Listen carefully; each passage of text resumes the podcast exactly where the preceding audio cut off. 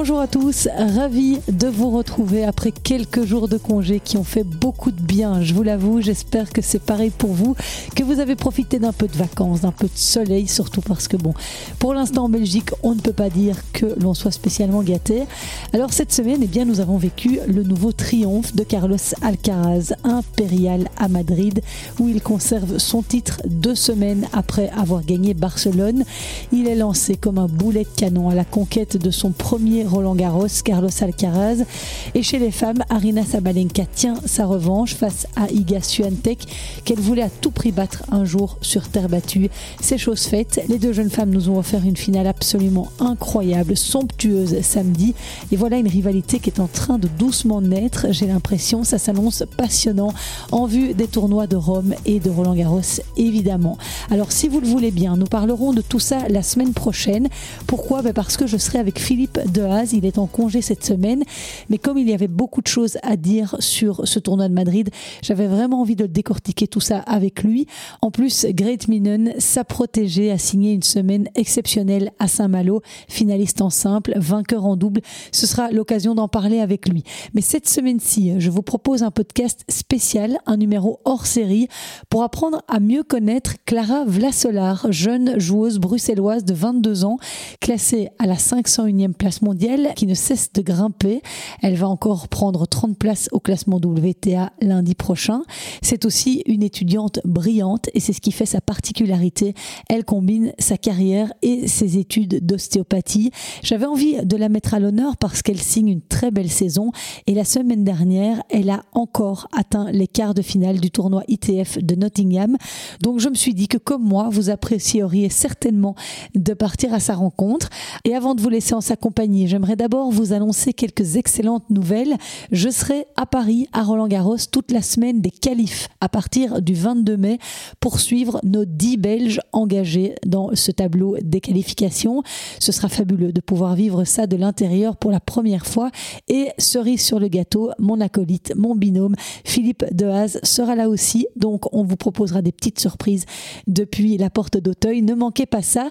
L'objectif est évidemment de pouvoir être accrédité pour le grand tournoi mais chaque chose en son temps, ma communauté ne cesse de grandir et grâce à vos écoutes, à votre soutien, eh bien, j'y arriverai certainement en 2024. Voilà un bel objectif. En revanche, je serai là le 28 mai, premier jour du tournoi, grâce au soutien de BNP Paribas, dont la communauté de fans de tennis We Are Tennis fête ses 50 ans cette année. Je vous proposerai donc un podcast hors série sur le sujet. Et ce n'est pas tout. La semaine juste avant les qualifs de Roland Garros, je vous emmènerai au tournoi Primrose de Bordeaux, un challenger très relevé où sont notamment inscrits Dominique Thiem, Andy Murray, Gaël Monfils, Stan Wawrinka, David Goffin et et certains évoquent la présence potentielle de Raphaël Nadal, qui est blessé, hein, comme vous le savez, depuis janvier, qui vient d'annoncer son forfait pour le tournoi de Rome. En gros, le plus important tournoi préparatoire avant Roland Garros.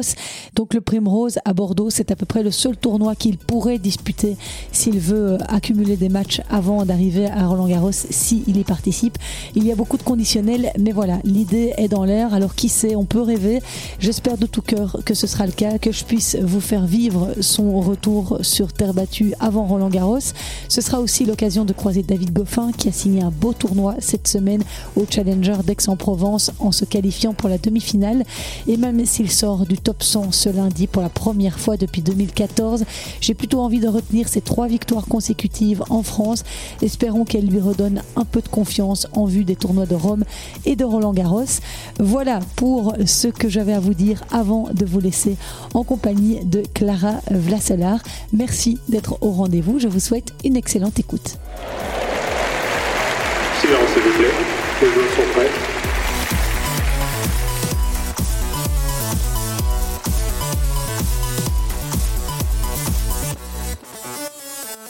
Merci Clara d'avoir accepté mon invitation. Bienvenue dans ce jeu C'était podcast. Bonjour. Clara qui vient de s'entraîner. Nous sommes au Léo, au Léopold Club de Bruxelles à Uccle, que vous connaissez certainement. Et toi, euh, Clara, c'est un club où tu as grandi, où tu as appris à jouer au tennis. Tu viens souvent ici encore maintenant? Euh, Oui, quand même. Donc c'est, on va dire, mon lieu de, base. Après, euh, je vais m'entraîner à différents endroits pour taper, par exemple, avec Grete ou quoi à la VTV. Mais on va dire que quand je suis avec des sparring ou des entraîneurs, ça se fais au Léo. C'est vraiment proche de chez moi, donc euh, c'est pratique. Et je suis déjà venue ici en début d'année pour enregistrer un autre podcast avec Marina Zanevska, que tu as certainement déjà souvent croisé. Je remercie par la même occasion Patrick qui m'accueille euh, très chaleureusement dans ses installations ici du Léo. Marina, j'imagine que tu dois de temps en temps taper la balle avec elle ici. Oui, mais alors ça, c'est pas au Léo, on le fait à Huc le sport et ouais, c'est génial pour moi parce que Geoffroy, son entraîneur, est aussi super sympa. Et donc, à chaque fois qu'ils sont en Belgique, il me, il me contacte pour essayer qu'on fasse euh, un set ou un match d'entraînement, etc. Donc, Ouais, c'est vraiment chouette. Alors moi, j'avais envie de te consacrer un podcast parce que euh, bah, les gens ne te connaissent peut-être pas super bien et donc c'est l'occasion euh, de faire connaissance avec la jeune fille que tu es puisque tu as 22 ans. Et euh, explique-nous un petit peu, le tennis, tu y joues depuis que tu es toute petite? Oui, donc j'ai commencé vers 5-6 ans, si je me souviens bien. C'était au Bois de la Cambre avec ma cousine, mais je sais pas si on pouvait vraiment appeler ça du tennis parce que c'était quasi de la danse ou juste c'était la papote sur le terrain, mais voilà. Et puis j'ai commencé à faire euh, un stage au Léo parce que c'était plus proche de chez moi. Et j'ai rencontré euh, une super bonne amie. Et en fait, euh, elle a commencé à faire des tournois. Et je me suis inscrite au Léo. J'ai commencé à faire des tournois aussi. Et c'est un peu comme ça que j'ai commencé à m'introduire dans le tennis, on va dire. C'était pas spécialement un sport auquel tu étais attachée à tout prix quand tu étais petite? Non, pas du tout. Après, mes parents avaient tous les deux joué. Ma maman, quand elle était petite, elle était quand même assez bonne. Elle était à la VTV mais vraiment toute petite parce qu'après elle a voyagé donc elle a arrêté le tennis.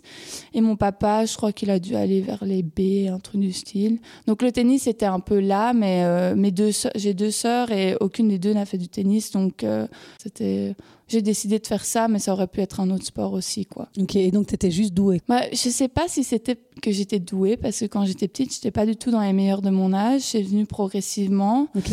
Euh, c'est juste que j'aimais vraiment bien ça, et j'ai eu un entraîneur euh, au Léo qui m'a donné tellement euh, l'envie de jouer, le plaisir de jouer. Euh, parce que du coup, j'ai fait Sébastien Ortega. J'ai fait toutes mes années jusqu'à donc de non classé jusqu'à Serie A avec lui. Et après, il est parti, là maintenant, il est à Hong Kong, mais j'ai encore des contacts avec lui. Et euh, oui, donc comme je disais, j'étais pas du tout dans les, dans les meilleurs belges. en fait, mon papa a eu euh, une année euh, de non-compete et donc il pouvait partir avec moi sur les tournois belges toute l'année. toute enfin, moi, j'étais à l'école normale, mais voilà. Et c'est vrai qu'on y a pris goût. Et à un moment donné, je me souviens dans la voiture, on s'était dit allez, maintenant, toutes ces filles-là, on va les battre, quoi. À un moment donné, je serai au-dessus. Et finalement, c'est arrivé vers 16 ans. Je crois que j'étais première euh, joueuse de mon âge, Serie A. Et ouais, donc c'était. En fait, c'est un chemin que j'ai commencé avec mon papa. Mes deux parents me soutiennent énormément, ma maman aussi. Mais c'est vrai que lui pouvait plus se libérer pour aller avec moi au tournoi. Donc. Euh, je dirais que le tennis, j'y ai pris goût parce que j'aime bien jouer. Peut-être que j'étais aussi un peu douée.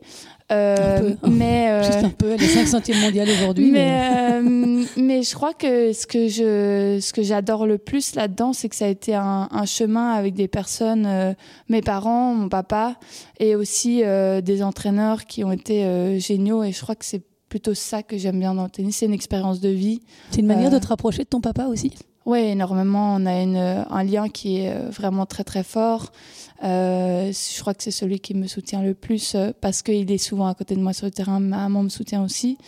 Même maintenant, il a pris euh, du temps pour pouvoir partir avec moi en tournoi à l'étranger, parce que c'est quand même pas facile de pouvoir organiser avec des entraîneurs. Donc, je voyage soit toute seule, soit avec lui. Donc, j'ai tout fait avec lui. Je crois qu'il a peut-être vu 80% de mes matchs.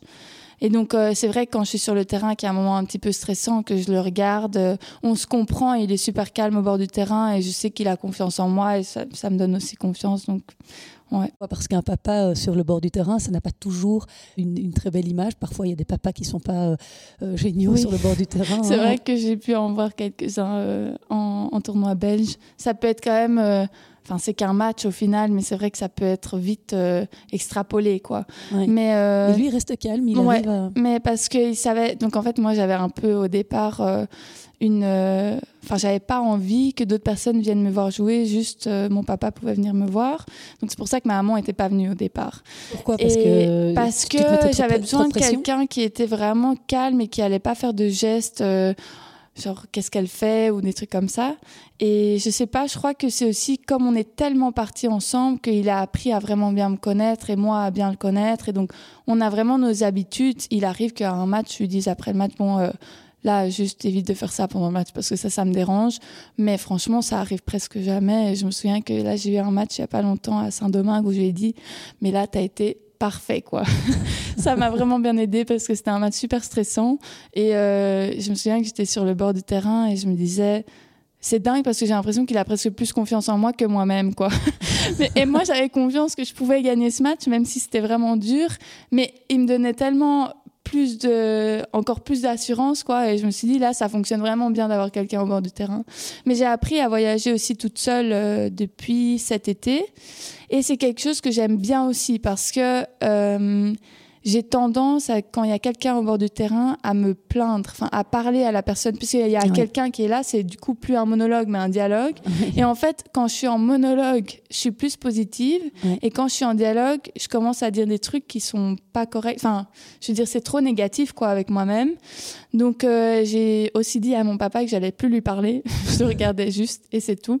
Et c'est beaucoup mieux comme ça. Donc, euh, je pense qu'on a tous connu ça. Bah, maintenant, j'ai plus du tout ça, mais c'est vrai qu'avant, j'avais ça. Mm. Euh, je sais pas.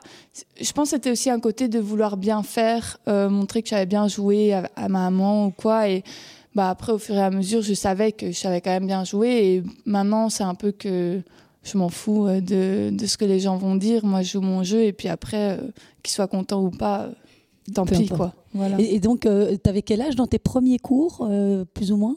Mais j'ai commencé ici à prendre vraiment des cours et que ce soit un peu plus sérieux vers 8-9 ans. Mais moi, j'étais pas du tout comme les filles de mon âge qui, à 10 ans, euh, étaient super bonnes. moi, j'étais pas du tout, euh, pas du tout là. Je me souviens qu'une fois, je me suis pris 4-0, 4-0 contre une très bonne et j'ai regardé mon papa et j'ai fait, bon, là, va falloir travailler parce que. mais, c'est bien, tu avais déjà la mentalité de celle qui voulait s'améliorer et tu aurais très bien pu sortir du terrain en disant, bon, mais c'est pas pour moi ce sport. Non, non, j'adorais ça. Euh, mais j'aime bien les challenges, moi. C'est quelque chose qui me, qui me motive. Ça me donne envie de me surpasser. Je suis assez perfectionniste. J'aime bien, bien faire les choses donc si ça fonctionne pas, je vais pas me dire j'arrête quoi. Je vais me dire bon, on va travailler pour que ça fonctionne quoi. Donc euh, pendant toutes tes humanités, tu, euh, tu allais à l'école où ça Comment tu as combiné tennis et euh, études Alors c'est pour ça que je suis un peu différente des autres, c'est que j'ai fait mes humanités complètement normalement. J'ai fait ça à Jacquemin, je sais pas si tu vois, c'est une des meilleures écoles de Bruxelles et, donc en plus euh, de jouer au tennis euh, très bien, tu es une tête. Euh, voilà. Mais mes sœurs avaient fait cette école-là et pour nous, les, études sont vraiment très importantes dans la famille. Mhm. ma grand-mère était institutrice, donc on allait chez elle chaque après-midi. Enfin voilà, c'était assez studieux. Et donc j'ai fait Jacquemin, j'ai même pris maths forte et sciences fortes. Et donc c'est vrai que c'était un peu difficile à combiner avec le tennis, mais ça allait. Je faisais en fait deux heures on va dire de 7 à 9 quoi tous les soirs. Et après parfois je devais encore étudier pour une interro de maths ou quoi en 5e 6e c'était quand même euh, fort euh, donc voilà. Et donc euh, et donc tu pas de, de t'étais pas reprise par la fédération? Mais donc j'avais par la fédération je pense que c'est à 14 ans qu'ils m'ont repris dans le team girls. Donc pas reprise à mon j'étais dans le team girls. Donc c'est-à-dire je crois qu'on avait un groupe de filles, peut-être qu'on était 10, et on se voyait, à mon avis, une fois par semaine le samedi. Et puis on avait un rassemblement une fois par mois et peut-être un ou deux stages. Et donc en fait, je crois que c'est avec eux que j'ai fait mes seuls juniors, parce que durant les stages, parfois il y avait un junior, et donc je le faisais. Donc tu t'entraînais plutôt de ton côté, de manière privée, quoi. Oui, oui, il y avait rien de, il y avait pas autre chose. De toute manière, c'était comme ça. Et alors parce que moi je connais Philippe depuis quand même déjà longtemps. Et euh, Philippe, voilà c'est ça. Et Philippe m'avait conseillé de direct commencer les pros vers 17-18 ans puisque comme je ne pouvais pas m'absenter euh, souvent je crois qu'il y avait genre 30 demi-journées par an où je pouvais m'absenter et donc Philippe m'a conseillé de déjà faire quelques tournois pro pour juste essayer d'avoir quelques points. Comme ça, ça m'amenait dans les, tableaux plus facilement. Mhm. Ce que j'ai fait, parce que donc avant ça, j'ai essayé de monter Serie A le plus vite possible parce que pour rentrer dans les listes, soit en fait on rentre par les juniors, soit on rentre par le classement national quand on a zéro point. Quoi. Une fois qu'à 16 ans j'étais Serie A, j'ai commencé les tournois internationaux et j'ai gagné quelques points. Et au final, ça a été un super bon conseil qu'il m'a donné parce que je crois qu'ils ont fait la réforme juste après et c'était tellement dur de rentrer dans les tableaux. Et donc moi, j'avais déjà pas ce souci-là. Et donc à 18 ans, euh, j'en ai discuté avec mes parents et on s'est dit que j'allais me donner une année pour faire euh, full tennis et voir ce que ça donnait. Parce que c'est vrai que combiné avec Jacquemin, enfin, je dormais 6 heures par, nuit, euh, c'était vraiment lourd à la fin. Et donc j'ai fait ça. Après, j'ai quand même bien commencé. j'ai fait, je crois, un quart, une demi et un quart en 15 000 et je me suis euh, pété le ligament croisé. En novembre, je crois. Donc j'avais commencé seulement vers août, enfin, aller l'été. Et puis en novembre, je me suis pété le ligament. Et donc là, tu avais quoi, 18 ans? Exactement, mhm. c'était en 2019. Mhm. Et donc je me suis fait opérer décembre 2019. Et donc pendant huit mois, j'étais. Euh, Out. Voilà, pas possible de faire des tournois. Euh, après cette période, elle m'a vraiment aidée. Enfin, c'est je crois que maintenant, je, suis vraiment reconnaissante parce que j'ai pu apprendre plein de nouvelles choses, j'ai pu changer des trucs techniques qu'il fallait changer dans mon jeu et qu'on n'avait pas le temps de faire quand il y avait des tournois, donc c'était vraiment utile. Mais tu pouvais pas euh, t'entraîner. ben Donc je le faisais assise. Ah, et à ce moment-là, j'étais au Justinier et j'ai eu un entraîneur, euh, Pablo Abarca, qui était... Euh, vraiment génial par rapport à mon coup droit parce que ça n'allait pas. Et euh, on l'a vraiment maintenant je me sens super bien euh, et ça c'est vraiment euh, grâce à lui après, je suis partie du Jusnienin et j'ai recommencé les tournois donc en août 2020. Ah oui, ce que j'ai oublié de dire, c'est aussi que j'ai changé d'entraîneur physique à ce moment-là. J'ai rencontré Patrick Meur. C'est aussi pour ça que je suis reconnaissante pour de ma blessure parce que j'ai pu le rencontrer et c'est une des personnes les plus importantes euh, maintenant dans mon entourage tennistique et aussi dans ma vie. C'est vraiment euh, il est génial. sur le terrain, il est génial. Et euh, moi, je l'appelle ma batterie parce que quand, quand sur, sur des tournois, j'ai des petits soucis ou que je me sens un peu moins bien, il a toujours les mots pour me remotiver. Euh, donc, donc il a travaillé avec beaucoup de joueuses, euh, Patrick Meur. Oui, il a entraîné des, des, super bons joueurs. On voit très bien que dès qu'on fait un exercice physique, euh, c'est direct lié au tennis. Quoi. Et mm. moi, j'avais vraiment pas d'explosivité, je me déplaçais pas très bien, enfin, c'était pas ma force du tout. Et maintenant, on peut dire que, en tout cas, c'est pas un défaut. donc voilà, on s'améliore. Mais donc, on a direct recommencé avec la bonne technique de pas, etc. Des trucs que moi, j'avais jamais appris. Euh, j'ai recommencé les tournois. T'es revenu en plein Covid Oui. Et donc, en fait, moi, j'ai recommencé des études au moment où j'avais mon ligament croisé qui était pété j'ai décidé de contacter l'ULB et qui m'ont dit que je pouvais euh, complètement combiner tennis et études. Du ah oui, parce que ça, j'ai oublié de dire que la spécificité, c'est que tu fais des études euh, d'ostéopathie euh, en même temps. Et donc, donc, tu disais que tu avais contacté l'ULB et eux étaient d'accord? Voilà. Et donc, en fait, je les ai contactés en janvier 2020. ils m'ont dit, bah, écoute, l'année a déjà commencé, mais on a deux cours qui n'ont pas encore commencé, qui commencent seulement en janvier. C'était anatomie et un autre. Et ils m'ont dit, tu peux déjà les passer si tu veux. Bah, moi, j'ai fait ça puisque de toute manière, euh, j'avais ma rééducation, mais ça ne me prenait pas du tout toute la journée. Donc j'ai fait ça et en 2020, donc en septembre, j'ai euh, décidé d'étaler. Donc je fais une année d'ostéopathie en deux ans. Et donc à ce moment-là, j'ai aussi repris les tournois puisque je, je pouvais le faire. Ça m'a pris un peu plus de temps pour les tournois pour bien me sentir. Et puis euh, l'année 2021, on va dire, s'est passée sans trop de pépins. Et donc j'ai fini ma première moitié, la première année à l'ULB en ostéopathie. Et puis en 2022, donc l'année passée, je me suis fait opérer le 25 mars. Réopérer toujours du ligament Ouais, parce que j'ai eu une complication que euh, je crois 5%, 5 euh, de personnes ont. C'était le syndrome du cyclope. Donc, euh, il y avait une excroissance sur mon ligament, si je m'exprime bien. Ouais, Et, je te crois, hein, je ne vais pas les vérifier. Et, et, donc, ça a demandé une arthroscopie, ce qui était beaucoup moins lourd que mon ancienne opération. Mais de nouveau, j'ai eu une, une coupure pour deux mois. Et donc là, de nouveau, merci Patrick, parce que Patrick était là pour me remettre sur pied. Et donc là, maintenant, ça fait depuis cette période-là que je n'ai plus de pépins. On va dire que c'était euh, une mauvaise période, mais maintenant, je suis contente puisque je n'ai aucun point à défendre jusque juin, puisque les six premiers mois euh, de l'année 2022, j'avais pas joué parce que j'avais eu quelques autres blessures avant mon genou.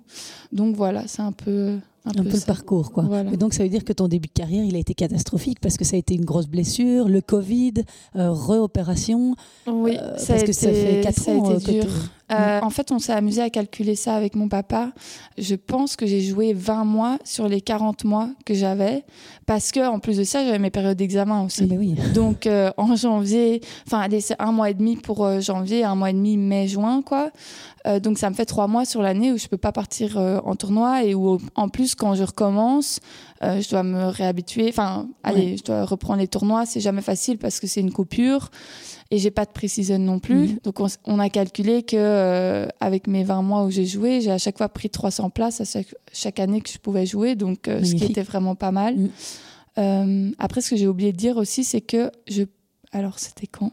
En 2021, en septembre, j'ai aussi rencontré euh, Gilles Elsonnière parce que j'ai changé pas mal d'entraîneur et là j'ai trouvé une stabilité. Donc je travaille avec lui depuis un an et demi, ah qui est top parce qu'il a été top 100, mhm. euh, il a l'expérience du joueur euh, et au-delà de ça, c'est une personne humainement, il est, il est juste génial. Son projet ressemble quand même un peu au mien puisqu'il faisait aussi beaucoup avec son papa. Et, et, donc voilà, je vois d'ailleurs son papa à chaque fois que je m'entraîne, il vient nous voir jouer. Et puis j'ai rencontré une autre personne qui est ma coach mentale maintenant, Caroline Michelin, euh, mais qui elle habite en Espagne. Et euh, donc je fais tout ça par visio. Et euh, c'est vraiment aussi un, gros soutien. Donc là j'ai une bonne team. Et maintenant juste là en janvier j'ai pu me avoir Phil en plus que je connais déjà. Et comme il a commencé à entraîner Grete, et ben maintenant on est un peu une, une team on va dire. Euh, donc en Grèce et en Belgique, je peux m'entraîner avec eux. Euh, il y a Théo qui est là aussi en plus, donc on fait un peu une team à quatre, quoi. Théo Van de Wey, hein, je précise. Voilà. Et en plus, au-delà de ça, jouer avec Grete, euh, c'est juste génial pour moi parce que mhm. là maintenant, c'est ce que je disais à mon papa quand j'y réfléchissais, je me disais, c'est quand même dingue que je puisse jouer avec des filles de ce niveau-là.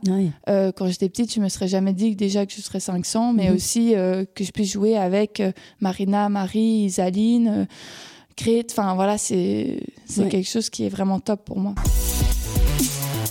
Et donc euh, maintenant, euh, tu en es où dans l'ostéopathie? Tu as bientôt fini? Non, pas du tout. Parce que le, donc l'ostéopathie, c'est six ans d'études au total. Tu as décidé de faire un master euh, en politique internationale Non, c'est six ans d'études. Ils ont créé un, cursus de six ans d'études à l'ULB.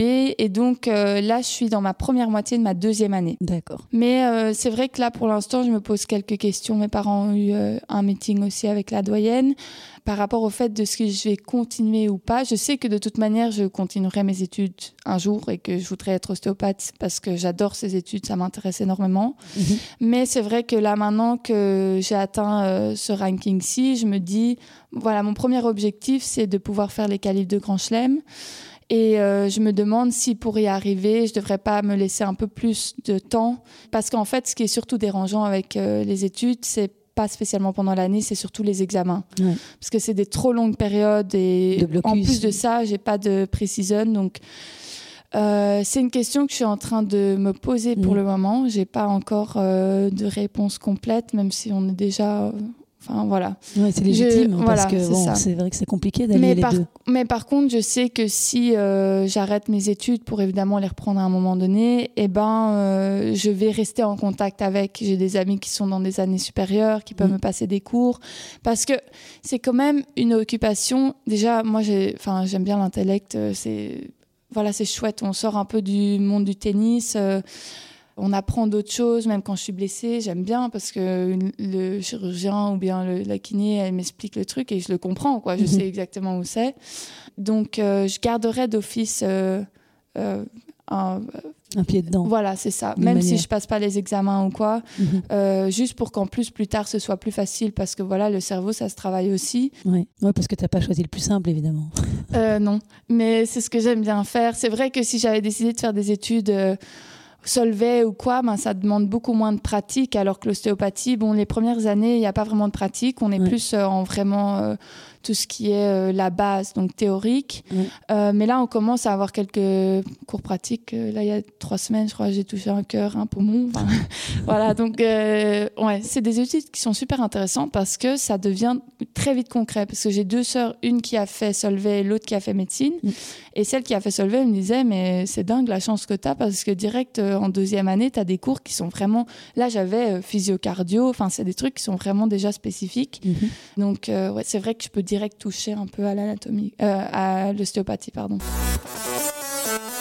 Au niveau tennistique, maintenant, concrètement, euh, donc depuis l'année passée, tu joues principalement des 15 000, 25 000 Alors j'ai fait, l'année passée, c'était plus des 15 000 avec euh, essayer de faire des 25 000, mhm. de pouvoir rentrer dans les tableaux finaux, mais c'est encore dur. Et là, maintenant, cette année, c'est plus la base 25 000. Si j'ai besoin, je repars en 15 000 et essayer de faire les qualifs de 60 000. Parce qu'il y a tellement peu de tournois que euh, dans les 25 000, pour l'instant, j'ai regardé même au Japon. Parce que je m'étais dit, bon, sinon je pars au Japon. Euh, j'étais 20e dans les qualifs, quoi. Donc j'étais même pas tête de série dans les qualifs. Donc euh, c'est ça qui est dur je vais pas aller au Japon pour ne pas être tête de série dans les qualifs, alors qu'en 25 000, quand on passe les qualifs, on a un point, quoi.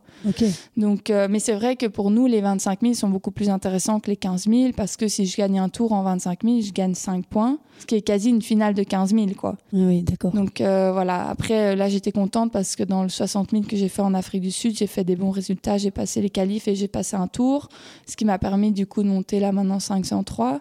Euh, mais voilà. et, au niveau financier, euh, en 15 000, en 25 000, ça représente plus ou moins quoi? On gagne vraiment presque rien. Là, euh, en 15 000, pour rembourser une semaine, c'est impossible. Et en 25 000, non, là, en 60 000, donc celui que j'ai fait, j'ai passé un tour et je crois que j'ai gagné peut-être 1000 euros, un truc du style, avec mes simples et mes doubles ensemble. Et donc. en une semaine, tu as gagné 1000 euros? euh, oui, enfin 900 si on enlève euh, toutes les taxes et tout ça. En 60 000, pardon. En 60 15 000. Ouais, en passant un tour. Mais donc, euh, c'est presque rien parce que pour mes deux semaines que j'ai faites le 25 et le 60 000, ben, je sais pas rembourser mes deux semaines, quoi. C'est euh, important de, de, préciser parce qu'on se tourne souvent vers des gens qui sont euh, dans le top 50, euh, même top 150, hein, qui, qui, parviennent à, vivre parce qu'ils sont dans les tableaux de qualif des grands chelems. Mais c'est vrai qu'on ne se rend pas toujours compte de, de, ce que ça représente comme coût mhm. de s'entourer parce que toi, tu as une bonne équipe, tu as, une psychologue, tu as un coach physique, tu as un coach. C'est un investissement qui représente beaucoup et que tout le monde ne peut pas se permettre. Oui, bah, moi j'ai énormément de chance parce que mes parents peuvent se le permettre et mhm. que c'est eux mon financement en fait. Euh, après, euh, oui, comme tu disais, il n'y a vraiment pas beaucoup de personnes qui ont cette chance-là. Donc, euh, Et tu as déjà des sponsors un peu pour t'aider ou pas encore? Non, alors moi, le seul sponsor que j'ai, c'est Luxilon pour mes cordages et c'est tout. Donc, mon principal financement, c'est mon papa et ma maman. voilà, donc je leur en suis énormément reconnaissante. et tu fais des tournois, tu choisis des tournois qui sont ici tout près ou pas spécialement? Pas spécialement, non. Euh, après, moi, j'aurais toujours dit, c'est vous qui me qui me dites euh, où est-ce que vous êtes d'accord que je parte, etc. Enfin, ne mhm. je mets jamais la pression parce que mhm. déjà, je suis énormément reconnaissante que je puisse jouer. Mais voilà, euh, ils veulent investir là-dedans parce qu'ils voient que c'est ce que j'aime bien faire et que je me développe bien dedans. Qu'en plus de ça, je fais des études. Et donc tes objectifs maintenant, c'est de grimper encore. Euh, quel classement tu aimerais bien atteindre On va dire, euh, tu te fixes déjà des objectifs en cours d'année ou bien pour la, fin de euh, l'année Plutôt pour les années, à chaque fois en janvier, on va dire. Donc là, ce qui était vraiment bien, c'est que donc par exemple l'année passée, j'ai joué que six mois puisque j'ai eu mon opération et j'ai quand même atteint l'objectif que je m'étais mis pour une année. Donc ça c'était bien d'être environ vers 500. T'étais 800 en janvier. Oui c'est ça. Enfin, j'étais, je crois, 780, peut-être en janvier 2021. Non, 22. 22. 22. Donc, tu as pris 300 euh, places pratiquement. Euh. Mais en fait, je suis redescendue parce que mon opération était au moment où j'avais plein de points à défendre. Ah oui. Donc, je suis redescendue 800 quelque chose et puis je suis montée 500. Euh, et donc là, en début de cette année, j'étais environ 500. Et donc là, pour l'année prochaine, j'aimerais bien quand même me rapprocher de la 300e place, 350, quelque chose comme ça, pour essayer que l'année suivante, en janvier 2025, essayer de pouvoir arriver dans des qualifs de Grand. Après, euh, moi, je le vois pas du tout comme quelque chose qui me met la pression. Enfin, c'est plutôt un challenge. C'est pas du tout une pression que je me mets. D'ailleurs, j'étais un peu enfin pas fâché, mais parce que le classement est sorti, il était mis 503 et je lui dis mais punaise, euh, allez quoi, moi je voulais le 4 devant. Et donc euh, c'est un peu un jeu que j'ai de vouloir à chaque fois avoir le, le chiffre suivant devant. Et puis en plus généralement j'arrive à les, atteindre, les atteindre, donc ça c'est chouette. Après je sais que maintenant pour passer de 500 à 250 c'est encore plus hardcore parce que à chaque fois qu'on est en tournoi, au premier tour, on peut direct jouer une fille qui est vraiment euh, très très bonne. Quoi. ça peut jouer à rien du tout, 2-3 points. Donc voilà, faut. Et puis tu dois avoir une, forme de pression aussi du, de l'investissement, justement, de, de, ton papa, de tes parents. Bah, en fait, je l'ai pas du tout. Ah, c'est bien ça. c'est bien, mais je l'ai pas du tout parce qu'ils me mettent pas du tout la pression. D'accord. Ils sont super relax, ils sont plutôt. Euh, ce sont des parents qui sont vraiment euh, plutôt en train de me dire c'est vraiment génial ce que tu fais. Et c'est et dans l'école et euh, au niveau tennis. Je me souviens quand je rentrais de l'école et par exemple, j'avais peut-être une moins bonne cote, bon, j'avoue que j'avais pas souvent des, j'avais pas des problèmes à l'école. Mais euh, quand j'arrivais avec peut-être une moins bonne note et que j'étais un peu énervée, c'était vraiment eux qui me disaient, mon papa, il me dit, mais qu'est-ce qu'on s'en fout, euh, c'est pas grave. Euh. Et c'était eux qui relativisaient, relativisaient, le truc, quoi. Et au niveau tennis, c'est la même chose parce que quand je perds un match, en fait, le principal, c'est que j'ai vraiment tout donné. Mes parents adorent mon jeu. Si je joue vraiment mon jeu et que j'y suis allée à fond, c'est le principal. Et ils sont toujours là pour me réconforter quand j'ai une grosse défaite. Euh. Enfin, je me souviens là en Afrique du Sud, ils étaient, euh, ils étaient au ski et j'ai fini mon match et mon papa qui m'appelle dans la seconde quoi. Je dis mais vous êtes sur les pistes non? Et puis ils me disent non non on a regardé ton match en live stream avec tes sœurs, le copain de ma sœur. On voulait tous regarder ton match. Enfin, ils sont vraiment super sympas. Et ils me mettent pas une once de pression quoi. C'est vraiment juste euh, j'ai l'impression qu'ils trouvent que c'est vraiment exceptionnel ce que je fais même si moi je m'en rends pas spécialement compte. J'ai plutôt l'impression que c'est une normalité. Mmh. euh, ouais donc euh, j'ai pas du tout de pression de ce côté là et tu sens que ta faculté d'évolution est encore réelle? Là, et c'est donc pour ça aussi que je me pose des questions par rapport à l'université. Euh, j'ai fait quelques tournois, euh, là, Saint-Domingue et Afrique du Sud, et c'est vrai que j'ai battu une 360, une 230. J'ai perdu après contre une 300 3-7. Euh, puis en Afrique du Sud, j'ai passé les qualifs du 25, mais après, je joue direct la deuxième tête de série, qui est genre 198, un truc du style, mais qui a été 120 l'année précédente. Je perds 6-4 au troisième set.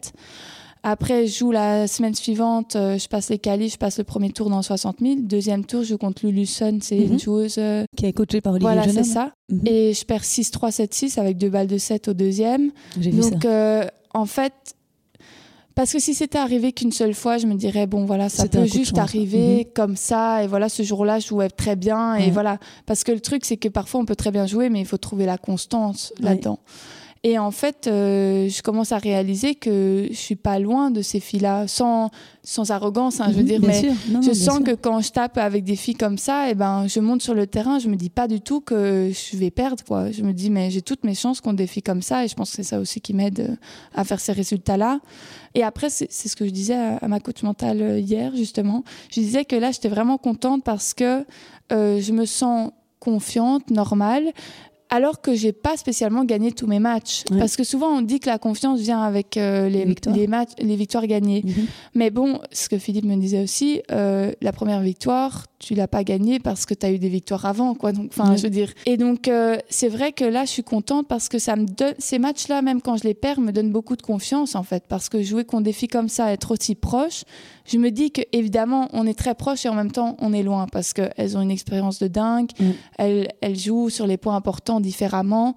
Donc, on a j'ai encore plein de trucs à, à mm. apprendre, mais le fait d'être proche de ces filles-là, ça me, ça me donne envie de continuer parce qu'honnêtement, si j'étais pas proche de ces filles-là, ben, je me dirais qu'est-ce que je fais encore à jouer au tennis? Euh, Moi, je vais aux études, euh, je réussis très bien mes études, donc voilà, je sais que j'ai quelque chose d'autre à côté, mais euh, comme je vois que ça fonctionne bien, et eh ben voilà, ça me donne envie et je pense que j'ai encore une grosse marge de progression. Et, c'est qui tes, modèles depuis que tu es jeune? Alors moi, j'ai toujours bien aimé Kim Clijsters. Oui. Ouais, vraiment. Ben, elle a des grosse frappe. Euh, moi, j'aime bien frapper. Hein.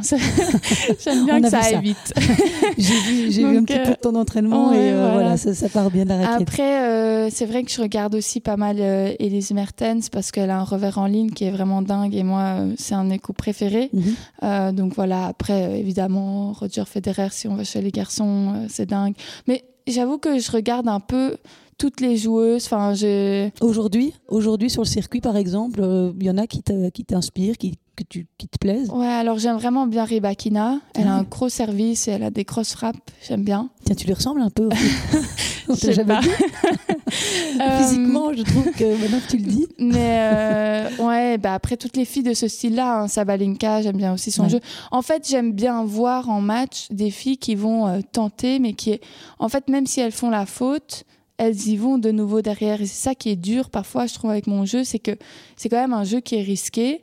Et donc, il faut continuer à jouer son jeu, même si à un moment donné, il y a des fautes. Évidemment, il faut pas euh, taper comme une bourrine dans tout. Il faut savoir que parfois, c'est sur les zones qu'il faut peut-être, parce que je joue peut-être un peu trop proche des lignes ou des trucs comme ça, mais toujours garder mon identité qui est que j'ai une, une, vitesse de frappe qui est vraiment bonne, un gros service, des premières touches de frappe qui sont... Euh, qui vont essayer de direct mettre la pression sur l'autre. Mhm. Et c'est vrai que parfois, si on a des matchs où ça fonctionne pas trop, on va se dire ah mais je vais peut-être un peu reculer ou des trucs comme ça.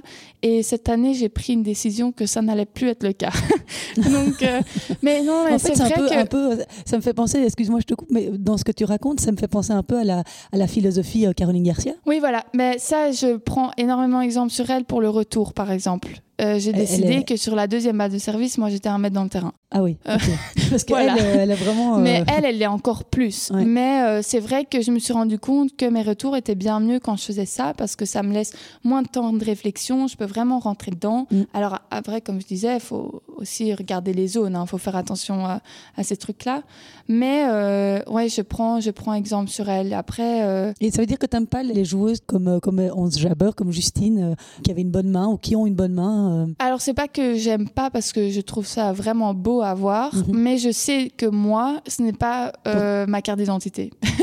Il n'est pas noté ça sur ma carte d'identité. Alors, je peux sortir une amortie par match ou des trucs comme ça. Évidemment, ça dépend de la joueuse qu'on a. Si on voit que euh, elle aime moins tout ce qui est les variations et tout ça, je vais faire un peu plus de slice, même si c'est peut-être pas mon jeu de base. Il faut savoir un peu tout faire. Mhm. Mais c'est vrai que quand je monte sur un terrain, je vais plutôt me répéter ce que je dois faire de moi-même qu'est-ce qui est ma carte d'identité, comme j'aime bien le dire. Mhm. Euh, et après, évidemment, je sais que je peux m'adapter dans le match et commencer à regarder voilà, quelles sont euh, ses faiblesses et tout ça. Peut-être qu'à un moment donné, je vais devoir faire un peu plus de slice, plus d'amorti, des trucs comme ça. Mais euh, je ne monte pas sur le terrain en me disant que je vais principalement faire ça. quoi.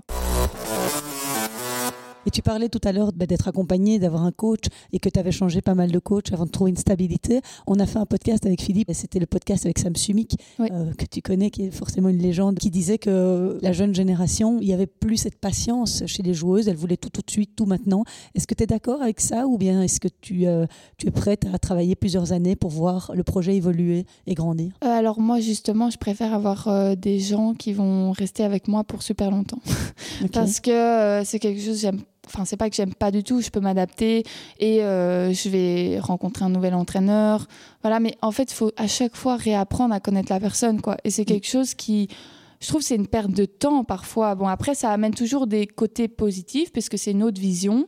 Mhm. Mais euh, moi, je préférais rester avec euh, une team et le faire à long terme. Après, ce que j'ai eu avec les autres entraîneurs, c'était souvent, voilà, c'était des circonstances qui faisaient que ça se mettait pas bien. Mhm. Euh, mais voilà, ça, ça, a été une expérience de vie. Mais euh, c'est vrai que maintenant, moi, si je pouvais, je changerais pas mon équipe, quoi. C'est vraiment parfait comme ça. En fait, ce qui est vraiment top là maintenant, c'est que j'ai mon entraîneur tennis Gilles, qui lui a vraiment le côté entraîneur, mais joueur avant. Donc, mm. quand je lui parle d'une situation, il l'a vraiment ressenti lui aussi, quoi. Donc, j'ai vraiment l'expérience du joueur. Après, j'ai Phil et du coup Théo qui est là aussi. Mais euh, Phil qui lui a plutôt vraiment l'expérience du coach. Mm-hmm. Euh, Patrick, ben, comme j'ai dit, euh, c'est vraiment ça. Je lui ai déjà dit, tu prends pas ta retraite avant que je m'arrête. Hein. il va rire s'il entend ce podcast, mais, mais vraiment, c'est vraiment un gros pilier pour moi. Et, et, Caroline, ben, mentalement, enfin je préfère ne pas changer d'entraîneur. La personne, elle nous connaît. Enfin, voilà. Après, c'est vrai que parfois, ce que je pourrais trouver de bien là-dedans, c'est que ça amène une autre vision, mm. comme je l'avais dit. Mm. Mais euh, là, j'en ressens pas le besoin et j'espère que ma team euh, va continuer comme ça pendant longtemps, quoi. Et tu as le temps, euh, en dehors des études, en dehors du tennis, tu as le temps d'apprécier d'autres choses ou de, de, passer du temps à faire d'autres choses? Alors, c'est quand même compliqué parce que j'ai déjà un programme qui est vraiment fort chargé. tu m'étonnes. Tu vas me sortir que tu as fait le solfège en un an non. et demi. non, pas du tout. Mais j'ai fait du piano quand j'étais ah, petite un peu. Mais euh, non, c'est vrai qu'on n'a pas beaucoup de temps. Après, moi, le premier truc que j'essaye de faire quand je rentre de tournoi, enfin, en fait, dès que j'ai perdu et que je sais quand est mon billet d'avion, j'envoie des messages à toutes mes, toutes mes potes et comme ça, j'essaye de pouvoir les voir au maximum. Euh, j'essaye de m'organiser des week-ends parfois à la mer. Euh, voilà, c'est plutôt, on va dire que je cherche pas vraiment une occupation.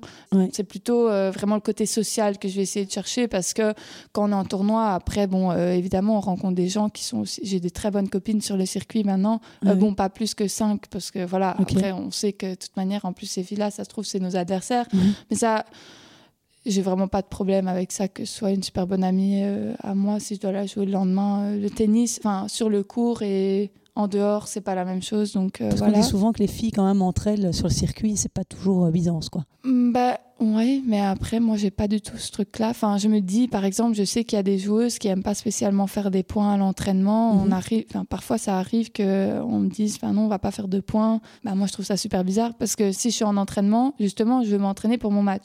Donc, je préfère me prendre 6-0 pendant mon entraînement et savoir que je l'ai vraiment, il y a vraiment des trucs à améliorer. Ça se trouve, j'ai perdu 6-0 juste parce que j'ai mal géré les points importants ou bien parce que j'ai fait un super mauvais entraînement.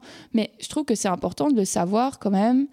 Quand je suis en tournoi pour le rectifier pour le lendemain quoi. Ouais. Je comprends pas le principe de se dire on va faire des points mais on va pas calculer parce que alors moi quand c'est comme ça ben, je calcule dans ma tête parce que je me dis il faut que je me mette une pression parce que une deuxième balle de service ou bien on va dire un premier un premier service bah je vais quand même c'est différent si c'est une balle de break si c'est pas une balle de break je vais peut-être le gérer différemment de manière, enfin, au niveau mental.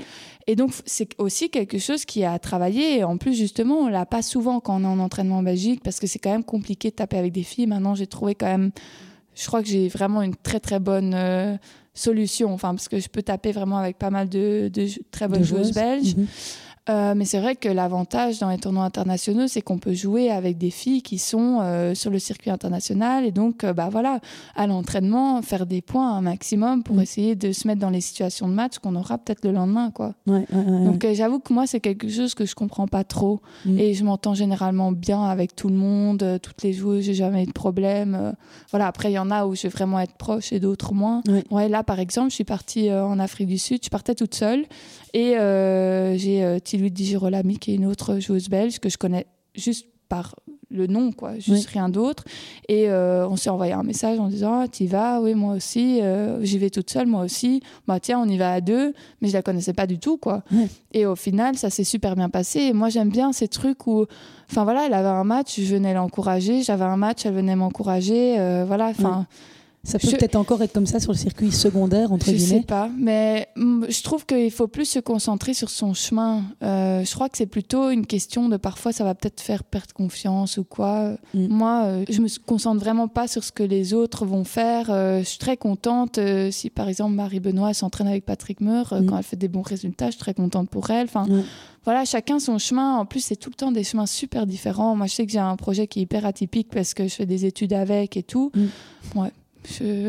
faut, faut, faire comme, euh, comme chaque comme, voilà, comme on a ça. envie de je me fais confiance, donc euh, a priori, j'ai pas de problème avec les autres filles, euh, ça se passe très bien, quoi. Et donc ici, l'objectif, tu disais, pour fin de l'année, tu te mises quoi sur bah, quoi? En janvier de l'année prochaine, j'aimerais bien être vers les 300, avec un 3 devant. Après, je sais pas si ce sera 360, 70, 300, voilà. Après, si je peux faire mieux, ce que ma coach mentale me disait hier, elle me dit, mais si tu sais faire mieux, tu te mets pas de limite. Je dis, ah ben non, ça pas du tout. Mais euh, c'est vrai que c'est plutôt un objectif que j'aimerais bien atteindre. Oui, et puis euh, par rapport à ça, par rapport à ce que ta coach mentale dit, on en discutait avec Philippe aussi dans un autre podcast. Finalement, en Belgique, on a cette mentalité de de ne pas toujours être ambitieux, de ne pas oser être ambitieux. Et il disait que c'était un, tort parce que parfois ce sont les gens les plus ambitieux qui y arrivent euh, parce qu'ils n'ont pas peur de dire ben non, moi je suis capable d'aller euh, jusque-là parce que je sens que je suis capable, point. Après, je pense que ça, c'est aussi une grosse part dans le tennis féminin. Enfin, on n'est pas beaucoup. Euh, en région francophone, on n'est vraiment pas beaucoup parce que je crois que je suis troisième mhm. francophone, mhm. avec Isaline et, Marie. devant. Euh, donc c'est vrai que moi je trouve que pour l'avenir, ben, ce, serait bien de plus nous montrer le chemin. Moi je l'ai vraiment, euh, le chemin, euh, c'est grâce à mon papa, quoi. Parce que sinon je pense que s'il n'était pas là, je serais pas là non plus parce qu'il m'a montré aussi le chemin, mais on était novices quand on connaissait rien. Et donc c'est vrai que je trouve que pour l'avenir, ben, on peut vraiment progresser là-dessus. Euh, pour le tennis féminin, encore plus nous enthousiasmer. Vous encourager euh. Oui, voilà, c'est ça. Euh, créer des mêmes. Enfin, je veux dire, quand je m'entraîne avec Isaline ou Marie, c'est à chaque fois un à un et c'est de temps en temps, mais je trouverais ça sympa qu'on ait un peu une team avec toutes les francophones, on s'entraîne ensemble, voilà. Mais euh, voilà, ça, c'est des idées que je trouverais euh, géniales à, à faire. quoi. Tu as parlé tout à l'heure de la Justine Hénin Academy. Oui. Combien de temps t'es passé là et pourquoi t'es pas resté Alors, j'y suis allée, je pense, vers juillet, euh, en été 2019. Et donc, euh, c'est à ce moment-là que je me suis pété les ligaments croisés et je suis partie en été 2020, donc un an. Mhm. Euh, j'y suis allée parce que donc, je cherchais une, euh, une team en fait. J'avais pas de parce que je m'entraînais juste ici, mais les entraîneurs, enfin au Léo, mais les entraîneurs n'étaient pas toujours dispo. Donc j'essayais d'avoir vraiment une structure où je pouvais m'entraîner. Surtout qu'en plus à ce moment-là, mon papa pouvait pas vraiment beaucoup m'accompagner. Mhm. Ma maman, elle était en off parce qu'elle avait pris une année sabbatique parce que voilà, elle voulait changer un peu. J'y suis restée. À un moment donné, j'ai décidé de partir parce que je sentais qu'avec mes études, euh, il me fallait quelque chose qui était beaucoup plus personnalisé, puisque comme je disais, je suis un, cas un peu à part. Et donc, c'est pour ça que je suis partie. Euh, tu ne pouvais pas respecter toutes les obligations. Voilà, euh. c'est ça. Ça, n'allait plus euh, euh, de ce côté-là. Et mm. donc, c'est pour ça que j'ai décidé de, partir de là-bas. Après, le positif qu'il y avait là-bas, c'est qu'il y a beaucoup de joueurs. Donc, ce que j'avais après, c'est que c'était compliqué de trouver des joueuses avec Enfin, des joueurs et surtout des joueuses, parce que ça, c'est mm. vraiment compliqué, avec qui taper. Euh, donc voilà. C'est bientôt la, Billie Jean King Cup au Canada, à Vancouver. C'est quelque chose qui te fait rêver, ça, de jouer pour euh, la Belgique un jour? Bah moi, les deux objectifs que je me suis mis en premier, c'était de faire les qualifs de Grand Chelem et de pouvoir être sélectionné pour la Fed Cup. C'est vraiment quelque chose qui me tient à cœur. Euh, comme j'ai expliqué un peu tout à l'heure, c'est un esprit de team. Euh, on représente la Belgique. Euh, c'est vraiment quelque chose que j'adorerais faire. et c'est enfin, c'est pour ça que je me bats sur les tournois là maintenant. mais c'est vrai qu'à chaque fois, je suis ce qu'elles font. je regarde les matchs. Enfin, je veux dire, c'est c'est celle du niveau au-dessus, donc évidemment on, les suit et on essaye de pouvoir atteindre un jour ce niveau-là. quoi. Bah écoute, euh, c'était chouette de pouvoir euh, mieux apprendre à te connaître, Clara. Tu as une vision euh, très intéressante et je pense que tu vas arriver loin. Bah j'espère.